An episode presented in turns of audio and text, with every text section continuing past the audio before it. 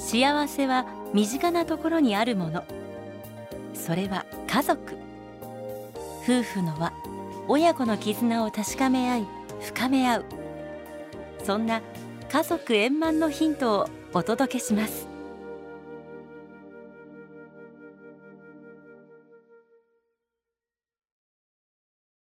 家族円満。第1254回。この番組は天理教導遊者がお送りします。40年にわたり天理よろず相談所病院憩いの家で看護師を務めた平陽子さん。天理教の信仰を持つ看護養牧として常に患者に寄り添いながら理想の看護を求め続けてきました。そんな平さんが医療現場での経験や退職した後の心境を綴ったエッセイ集「胸の奥にこの花ある限り」今日ご紹介するのは「来世への願いを込めて」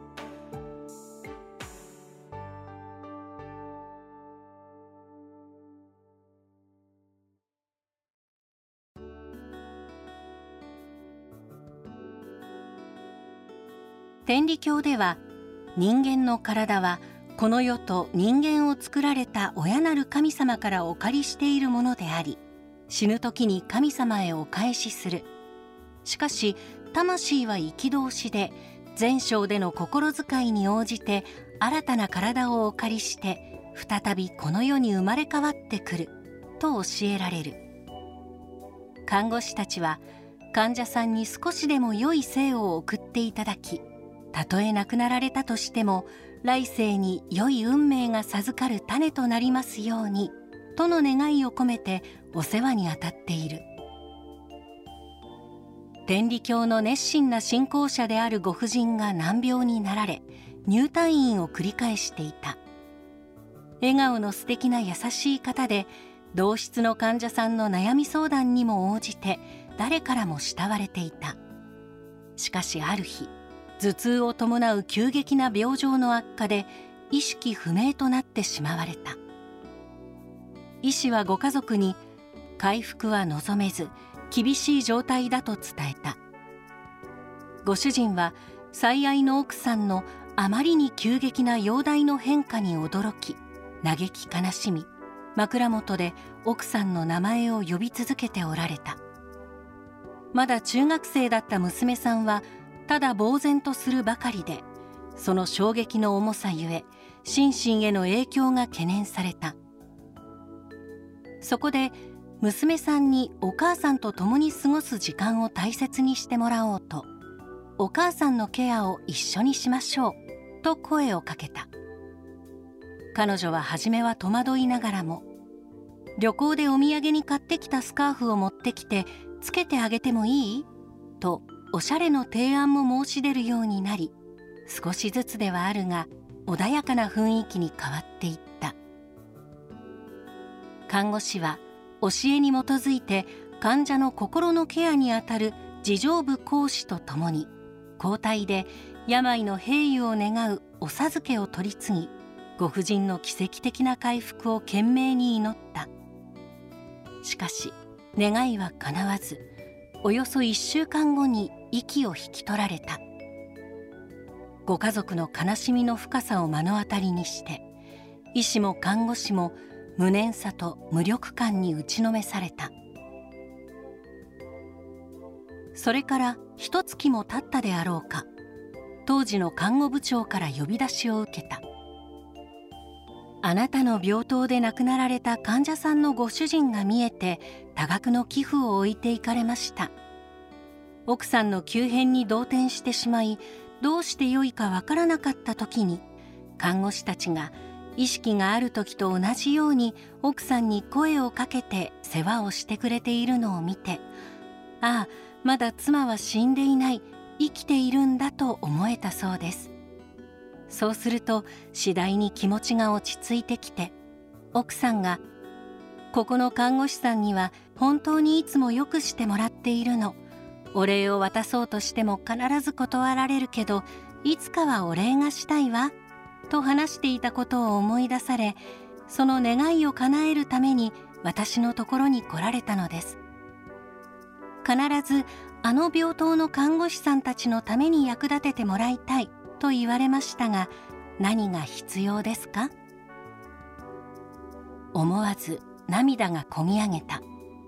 ご家族の危機的状況に寄り添うことができた。スタッフの看護援助を誇りに思うとともに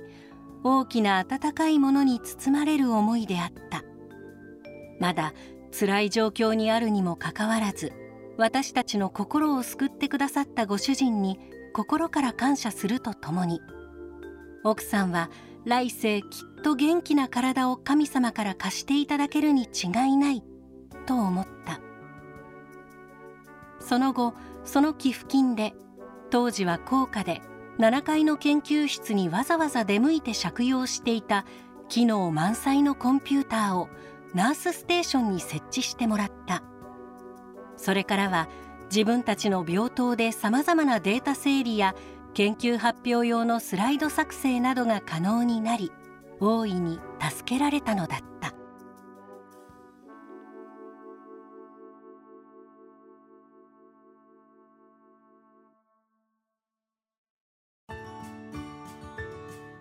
ただいまご紹介した平陽子さんのエッセイ集「胸の奥にこの花ある限り」は現在好評発売中。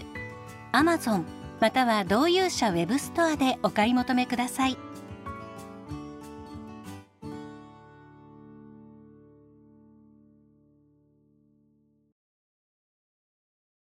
意識したものが増える。奈良県在住臨床心理士宇田真由美。脳の仕組みの一つに意識したものが増えるというのがあります。例えば朝。テレビ番組で今日のあなたのラッキーカラーは黄色です。黄色のものを意識しましょうと聞き意識して過ごしていると不思議なことにいつも通っている道の中で普段は気がつかなかった黄色のものにたくさん気づくことになります。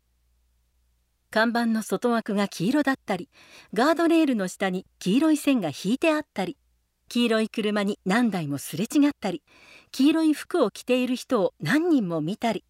実にたくさんの黄色に出会います。かといって実際に黄色いものが増えたのかというとそうとも言えません。看板やガードレールは昨日もあったはずでもっと言えば何年も前からそこにあったのです。しかし自分が意識を向けるまでは看板に黄色の枠がついていることに気づかなかった。つまり自分にとっては存在していないも同然だったのです。それが自分が意識を向けることによって初めてそこに存在が認識されたと言えます。そのように考えると人は存在しているものの中にも認識できていないものがたくさんあるということになります。人の意識とはとても興味深いものです。そして重要なのは何に意識を向けるかということです。カウンセリングの現場にいると自分や家族周囲の人のマイナス面ばかりに意識が向いている方に出会うことが少なくありません。自分や家族の良い面を見ずに良くない面やできていない面ばかりを意識して自分自身を否定したり心配や不安を膨らませたりして相談に来られる方が多いのです。しかしよくよくお話を聞いてみると本人や家族の良い面が隠れていることが往々にしてあります。多くの場合本人はそのことに気がついていないので実は良い面が存在しているのではないかということを本人の語った言葉を借りてお伝えするようにしています。先日も中学生の子供が言うことを聞かず問題ばかり起こすという A さんが相談に来られました。手に負えないお子さんのことを嘆き子育てがうまくできない自分を責めこんな親で情けないと元気なく話されました。A さんのお話は終始お子さんの問題行動とそれを止められない不甲斐ない自分というものに意識が向いていました。しかし最近問題になったことを困った顔で話す流れの中でお子さんは仲間同士の結束が強く仲間がされたことを自分のことのように怒ったり悲しんだりするというお話がありました。私は A さんの子育ての労をねぎらいつつ先ほどの A さんの言葉をお借りして尋ねました。先ほどお子さんは仲間同士の結束が強く自分がされたことでなくても自分のことのように怒ったり悲しんだりするとおっしゃいましたね。お子さんはとても仲間思いということでしょうか。するとそうなんです。何よりも友達とか仲間を大事にしますね。と A さん。ということは友達からも慕われているんじゃないですか。とさらに尋ねると「そうです。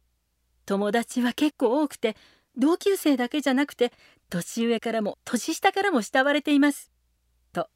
A さんはお子さんの良い面を話しながら表情がだんだん生き生きしてこられたのでした。実際には問題もあるけれど友達思いで学年を超えて周囲から慕われているという事実がある。それは人としてとても素晴らしいことです。決して A さんの子育てがうまくいかなかったわけではないと話し合いました。A さんは涙ぐみながら「これでいいんですね。よかったんですね」と笑顔を見せてくれました。その後の A さんはお子さんに対して問題に意識を向けてみるのではなく良い面やできていることに意識を向け始めました。すると自然と褒める機会が多くなり問題行動も減っていったのです。さらに A さんは自分自身に向けても良い面やできている面を見ることができるようになり自分にも子供にも優しくできるようになりました。と話し少し自信が芽生えてきたようでした。同じ景色を見ていてもどこに意識を向けるかで見える世界が変わります。人の意識の力はすごいものです。しかし自分は常に何を意識しているだろうと考えた時に明確にこれを意識していると言える人はあまり多くないのではないでしょうか。知らず知らずのうちに何かに意識が向かいまた別のものに意識が移ろう。そして気がつけばいつも同じようなことを考えたり気にしているということはないでしょうか。人の心は移ろいやすく周囲の人や出来事の影響を受けやすいものです。自分にとって大切だと思うもの。増やしたいと思うものに意識の焦点を定めることも必要ではないでしょうか。私は信仰のある親から毎日を嬉しく楽しく生きることを教えてもらってきました。日々いろんなことがありますが何を見ても何を聞いてもその中に嬉しい楽しい要素がないかと意識を向けること。それによって毎日の暮らしに嬉しい楽しい要素を確かに増やすことができます。皆さんは日々の暮らしにどんな要素を増やしたいですか？